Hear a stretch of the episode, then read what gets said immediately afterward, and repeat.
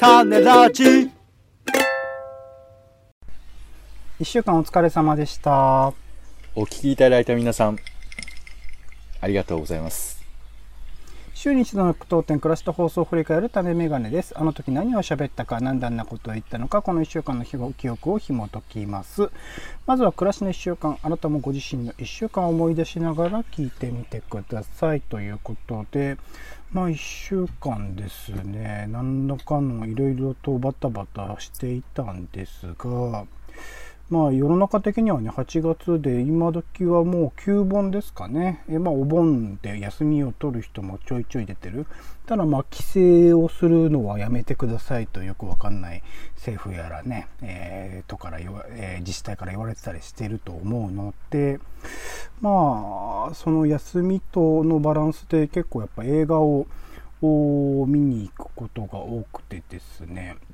まあ、ちょいちょい変更というねこの前の話にもちょっとポンさんの話にも出たゲームを原作とした映画とかね、えーあとはブラックウィドウの2回目を見たりとかね。いろいろと、あのー見たい映画が今のところ劇場でかかってることは多い。かつなんか、えー一応この緊急事態宣言下さらに、えー感染が拡大している現状ではありますが映画館とかについては、えーまあ、ちゃんとそのルールを守ってれば大丈夫ですよと尾身会長とかもおっしゃってるってこともあるのでこれから先もやっぱ、えー映画については止まることなくですね、えー見続けられるのかなっていうところはこのなかなか、えー帰省やら旅行やらできないタイミングまあ僕帰省っていう概念がそんなそもそもないんですけど旅行やらできないタイミングにおいてはいい娯楽になってるなっていうところでいろいろと、えー映画館を楽しませていただいておりますが。ブラックウィドウって何？映画館で2回目をご覧になったんですか？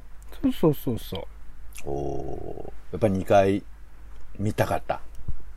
映画館で見たかったですね。1回目ちゃんと、その、なんて言うんだろう、内容を追うっていうよりは、その作品自体を楽しむ感じだったので、いろいろと他の人の感想とか視点とかを聞いてみると、また全然違った見え方もできたりしたので、へあれ2回見るものかもしれないですね。ーじゃあ分析したりとか。ちょ、ちょっと話すと、なんか、えっ、と、はい。若林圭さんというね、僕が好きでフォローしている、もともとワイヤードという雑誌の編集長ですけど、その方がおっしゃってたのは、ブラックウィドウという作品は、実はアメリカにおける、まあ、東京五輪にも出てましたけど、体操の代表の世界をちょっと描いてるんじゃないかみたいなことをおっしゃっていて、そういう見方で見ると、ああ、なるほど、こういうところが現実としてあって、それが投影されてるんだなってだからそうか、えー旧ソ連ですけど、まあ、ソ連、ロシアの話にもなってくるんだなみたいなところのつながりがちょっと面白かったですね。なるほどね。いや、本当に見させますね。そういう、あれで、あの、考察というか。そういうのちょっと言いたいね、人に。なんか、実はさ、あの映画ってこういう風な作られ方してんだよ、みたいなこと。聞いちゃったら、見たい見たいってなるわけじゃんそういう、なんかこう、なんつうかな。もう一度見たくなるぐらいな。まあ、それはちょっとね、言う人によるっていうところがあるんで難しいですけどね。どう見た俺が言ったらダメなのかよ、この野郎。何言ってんだろう、このおじさんってなっちゃったらもう、それは惹かれちゃうんで。いや、だから、それは、うんせなに、な俺の人柄がダメみたいな言い方してる今、どうね、いうこと？人によるなっていう、その考察おじさん嫌われるんで、最近。ああ、うんまあ、考察を、そうです。あ、嫌われるんだ、そういうだけでも。難しいんですよね、バランスが。めんどくさいね。いや、聞く側がそれ選べいいんだから、その、ね、そうそう、聞く側が選言う人が。怒られることはないと思います聞く、側がうざいうなるってなさく言ってくんだろうね。なんか、うん耳のそばまで言ってだから直接言うっていうよりは、こういうラジオのバビショーみたいなところで言うのが一番いいんですよ。ラジオで言われてもうるさい時はうるさいですけどね。だからそうそう。あっちはきあの耳を閉じることできるから。でも普通の会話の中でいきなり考察さん考察始めちゃったら、もう相手逃げられなくなにしすぎっちゃうから。。気にしすぎだから。あの、ポンさんどうでした？ぜひあの暮らしの習慣オレンジさんからのはい考察聞きたいですけどね。えー僕の方は、えー結構今週は歩きまして、いろんなところ。歩いた。えー大宮歩いたりとか。大宮？大宮行きましたよ、大宮まで。なんで？大宮も、ん？なんでって、あのーちょっとその、展示を見に行きたくて。ああ、なるほど。あのーホロコーストの展示を見に行こうと思ってはいはい。はい。話なんかね、まあいいんですけど、なんかこう、やっぱこう、へ平和な展示みたいなの見に行こうとすると、なんか都内でやってなかったりするんですよね、なんかねうん、タイミングもあって。なんでまあ、えー遠いのよ。大宮区役所が、そのやってるところが、え大宮駅から歩いて15分とかさ、なんかちょっと。しん、ちょっと心配になる距離で、うん。これどこなんだろうみたいな不安を重ねながら歩いたりとか、えーあとあの、お腹をへこます運動を YouTube でチェックしてやったりとか、何それ？ちょっと体のこと今気にしてます。お腹ぽっこりお腹をちょっとへこませたくなってきたので。特に雨降ってきちゃったりするとね外に歩くこともできないから確かに家の中で運動ってできるといいですね え、そう、まあはい、そういうことです。はい。うんなるほど運動時短ということで はいスルーしよう空気がすごいな。はい、どうぞ。続きまして番組の聞きどころ付け出しツッコミを添えていく番組の1週間ですまだ聞いてない方は作品みたいに使ってみてくださいえー、まずは週の初めの雑談コーナー種枕においてはこれは何だっけ？えー、えーとベラルーシの問題の話とかをしたのお笑い漫画道場の話とかね。あ、お笑い漫画道場の話とかしましたかね。はい。続きまして、えー、種助ですね。今回は映画フリーガイ、あとは番組の魔改造の夜。これ2週間ね、えー連続で新作やりますね。あと、シャーロック・ホームズの冒険、ちょっと昔のドラマですね、などの紹介をしました。続きまして、えー週刊ドラマ語りですね。今回2021年の気になるアニメシリーズ特集ということで、まあ今やってるね、えー夏から始まったあアニメですね。えーと、まあ1個前の春のアニメで、えー気になったもの、えー気になるものについて紹介をしました。サニーボーイとかね、白い砂のアクアトープとかね、紹介をしました。続きましてメディア覗きですね今回は国際報道2021という番組が、まあ、東京五輪がね明けて再開しましてそれの8月10日分ですかのダイジェストをポンさんが紹介してくれましたえー続きまして30分読書ですね。今回は、あー監督編としまして、勉強になる漫画スペシャル美術編ということで、ブルーピリオド、ミュージコフィリア、あーバラカモン、そして、えー30分読書編として、新たにスポーツ編始めまして、青足、さらにポンさんの3分読書、これ何紹介してもらえたんですっけ？忘れちゃった。はい。3分読書を一応ポンさんもやって絶ます。滅危惧種がど、だ、あ、あの、そういういいのかっていう話ね。はい。で、最後、イベントリポートですね。今回は、ポンさんが2つね、えー先ほどもちょっと話ありましたけれども、戦争展示に、えー行かれたというところのお話をしてもらいましたが、1週間を振り返って、ポンさん聞きどころをつけたし、ツッコミなどいかがでしょうかえーそうですね。まずは、えードラマ語り、今回アニメでしたけども、うん。えーなんかまあ、ドラマもそうですけど、ね、こう、うんまあ、評論ってほどのことを言ってるわけじゃないんだけど、だけど、なんかこう、どういうふうな技術で作られているかとかさ、テクニックとか、うん。うん。演出方法とか、なんかそういう風なものを、えー丁寧に見ていくっていう風な、で、それがなんとか手法だよっていうのを、まあ、その自慢げに言うわけじゃないけど、そういうことを知ってると、よりこう、アニメの差異だとか、面白みっていうのがわかるのかな、なんていうことをちょっと改めて思ったりしましたね。まあ、今回の結構ね、あの、サニーボーイとか、分かりやすくそのビジュアル見え方が違いますからね。ああいう作品とかを扱うといいのかもしれないですね。あと、わらびさんとかもかなり縦、縦画面だったりするので、ちょっと新しいアニメの作り方として結構面白いところはあるので、そういうところを引っ張ってくると面白いかもしれないですね。はい。あとは、ポンさんやってくれた国際報道2021のダイジェスト回ですね。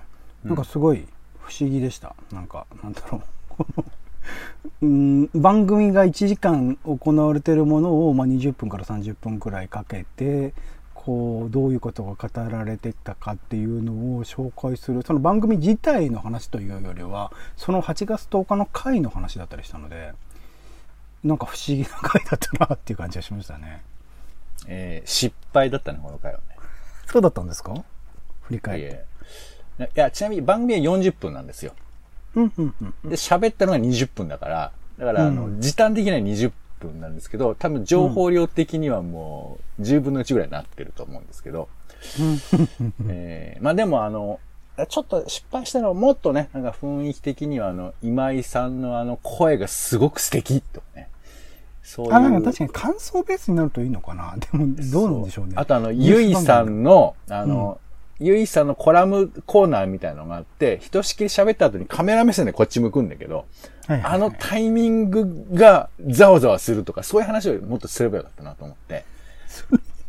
それは、えっと、目的としては何ですかね？その番組をより楽しむってことですか？いや、まあメディア覗きですから、はいはいはい。国際報道というメディアがどういう風な、えー感じなのかなっていうのをちょっと喋れるといいかなと思ったなるほど、のでなる、ほど。うんそう、あの、ワウワールドのせい、あの、アナウンサーさんがちょっとだけ陽気になってる感じ楽しいなとか、そういうことちょっともっと語ればなと思ったので、なるほど語れればなと思ったので、ちょっと反省してますね。はい。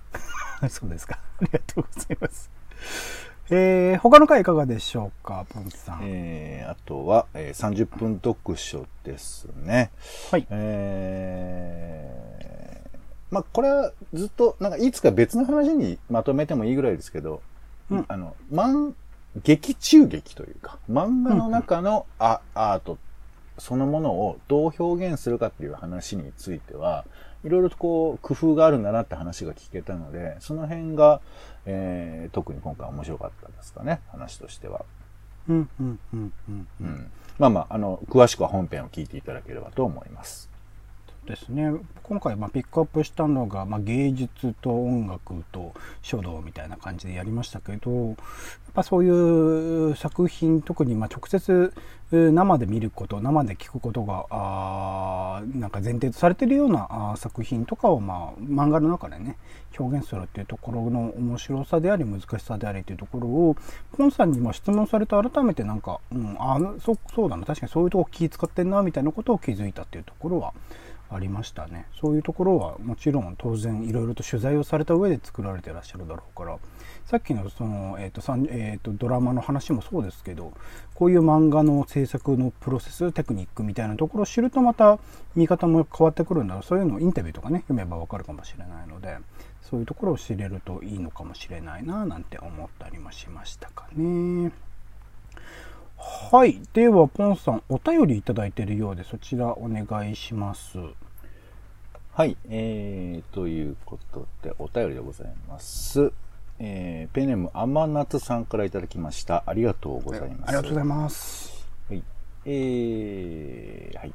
こんにちは。毎回素晴らしい配信をありがとうございます。とんでもございません。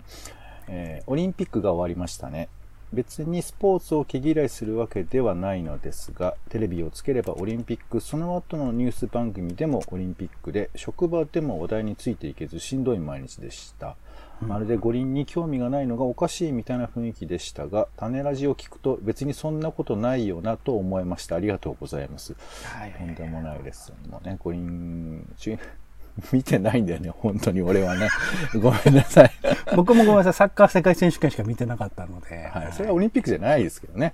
オリンピックですよ。えーオリンピックではあるんですけどね。そうなの、はい、そうなの、はいよくわかんないです。うん私ねえー長文にはなりますが、えー1443回の24時間テレビ核兵器をなくすを考えるについて、あ、はい、核す核兵器をなくすを考えるについて考えさせられる回でよかったです。構成案についてもそうですし、実際企画として通るかというリアリティの話や、発想が軽いかもしれないという話までなされていたのが印象的でした。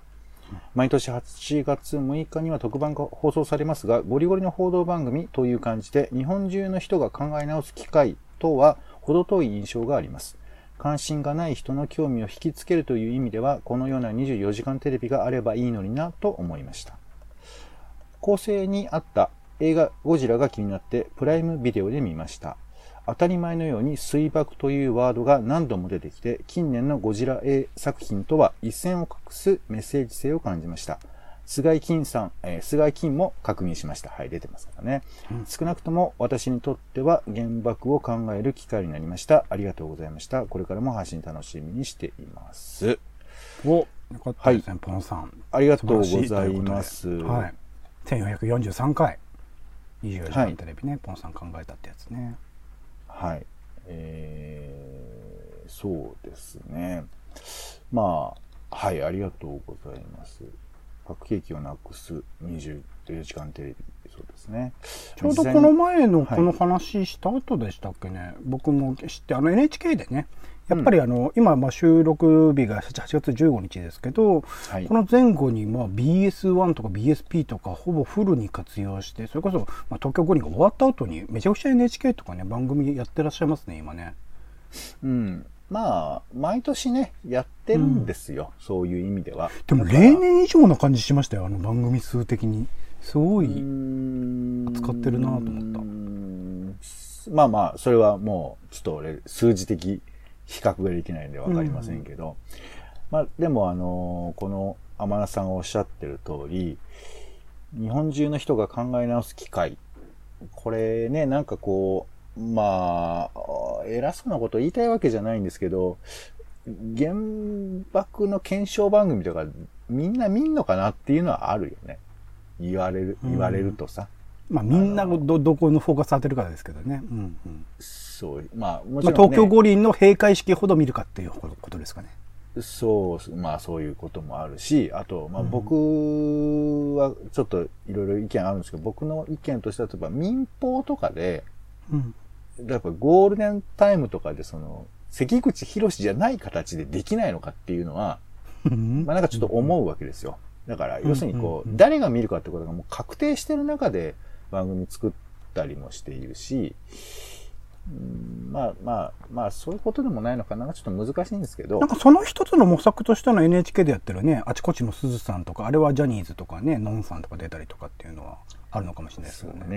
ね。そう。だから俺がその、ポッドキャスト中に、なんか軽はずみにアイドルの感じのことを言ったのも、まあうん反省しながら、でも広く見てもらうにはどうしたらいいのかなっていうか、なんかうんもっとやりようあるのかなみたいなさ。でもね、一方でこういうことにすごく深く認識がある人たちなんかは、もっと詳しいこと知りたいとかさ、その、もっと歴史的なこととか、例えばちょっと調べたらやっぱこう、広島と長崎の原爆って種類が違うんだよね。うんうんうんあの、仕組みというか、破裂の仕方というか。なそそういうふうななんかテクニカルなことも含めてもっともっといろいろ知りたいことあるだろうし、えーみたいな話もあるんだけど、なんかちょっと、なんとなく、あれはひどいことぐらいな認知で終わっちゃってるところとかは、もっと深めないといかんのかななんて思って考えた回でしたけど。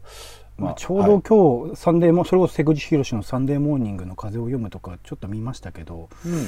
あれでもそのやっぱ核のその、えーとえー条約ですか批准しない日本っていうのがもともとそのアメリカの核の傘にいてずっとおそれにすがって平和っていうものを成り立たせてきたっていう背景があるからっていうところの複雑さとかを考えると本当、うん難しい話だよなって思っちゃいますよね。いろんな番組を見ていろいろな過去のその歴史とかを知った上でも今それをどう捉えるかっていうのはすごい難しい話だなと思いますね。そう、だから大変だけど、やっぱそのうん感情的な良くないという気持ちと、それから、うんまあ、いわゆる政治と言われているようなことを、こう、シームレスに考えられるような、なんかこう、議論とかをしていかないと、なんかこう、あっちはあっち、こっちはこっち、バラバラにやってるみたいなことでは、まあちょっとこれは大げさな話かな。まあともかく、そういう風な中でね、例えば映画ゴジラ一本見るだけでも、うんうん当時の空気も含めてリアリティ感じられるってこうおっしゃっていただいてるので、ね、ほんと水爆って出てくんだよね、普通にね。なんかあの感じとかは、まあみんなが喋ってたのかわからないけど、ちょっとなんか結構面白いとか。あとな、なんかね、あの、この、えー24時間テレビの中で広島っていう当時、えっ、と、広島の被害に遭った人たちが直接演じた広島のその再カタ現みたいなカナで広島ですね。はい。かな？えーその作品ひらがなか。ひらがなか。はい。その作品を、えーの音楽とゴジラの音楽の人と同じなんだって。伊福部さん？うん。それでその、広島っていう映画の演出方法とかその作品の流れをゴジラに引用してるところがあるっていう記事を読みまして、うんなんかそういうふうな意味では、なんかその、当時の空気だとか、その、いうものとかが繋がってるんだなとか、そういうことをちょっと後で知ったりしましたが。はい。えー、ちゅうことで、天夏さん、えー、お便りありがとうございました。ありがとうございましたは嬉しく思います。ありがとうございます。はい。種ラジはポッドキャストや Spotify などでほぼ毎日配信しております。音声でこぼれた情報はテキストで補足もしております。気が向いたらお好きなサービスでの登録、フォローをお願いします。また、あなた、今回ね、あなたが気になっている種の話、番組の感想もお待ちしております。公式サイトのお便りフォームからぜひぜひ送ってください。それでは、種ラジ、今週の一曲、ポンさんお願いします。はい。えー、今日8月15日はもうめっちゃ東京雨降ってますけども、うん、まあね。昔ね、郡上踊りっていう岐阜県の郡上でですね、えー24時間踊るみたいな、徹夜踊りみたいなイベントに行ったことがありまして、これ、現地行ったんでしたっけ、ポンさん？俺は現地行ったんですよ。そうだ東京でもね、青山でやったりするんですけど、うん。これがね、もうね、た時かな、めちゃくちゃ雨降ったんですよ。びっちょびちょ。もうびっちょびちょう。ん、フジロックみたいですね。ちょなんだけど踊るっていう、フジロックそういうみたいですね。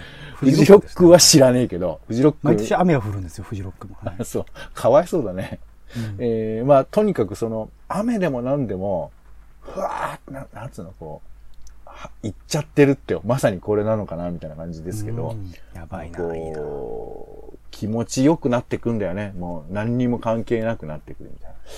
なんかそういう風な夏を取り戻したいなっていう願いも込めてですけど、郡上踊りの中で、あの、いくつか曲が、あの、決まっているんですけど、その中で、えー今回は、えー、春駒って曲をね、えー検索いただいたら聞けますんで、お聞きください。ちなみに、あの、今年も郡上踊り自体は、まあ、やることができないそうなんですけど、いのないんだうん。なんか、一応、曲の、なんか生配信みたいなこととか、えー今年分の収録とかが聞けたりするらしいので、まあその辺も、えー公式サイトをご覧いただいたりとかするといいのかなと思います。ということで、郡上踊りの春駒。はい。はい、くださいありがとうございます。種メガネ以上でございます。今週も一週間ありがとうございました。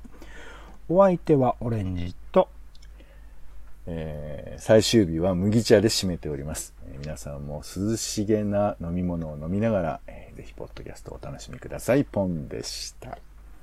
種ラジ、また。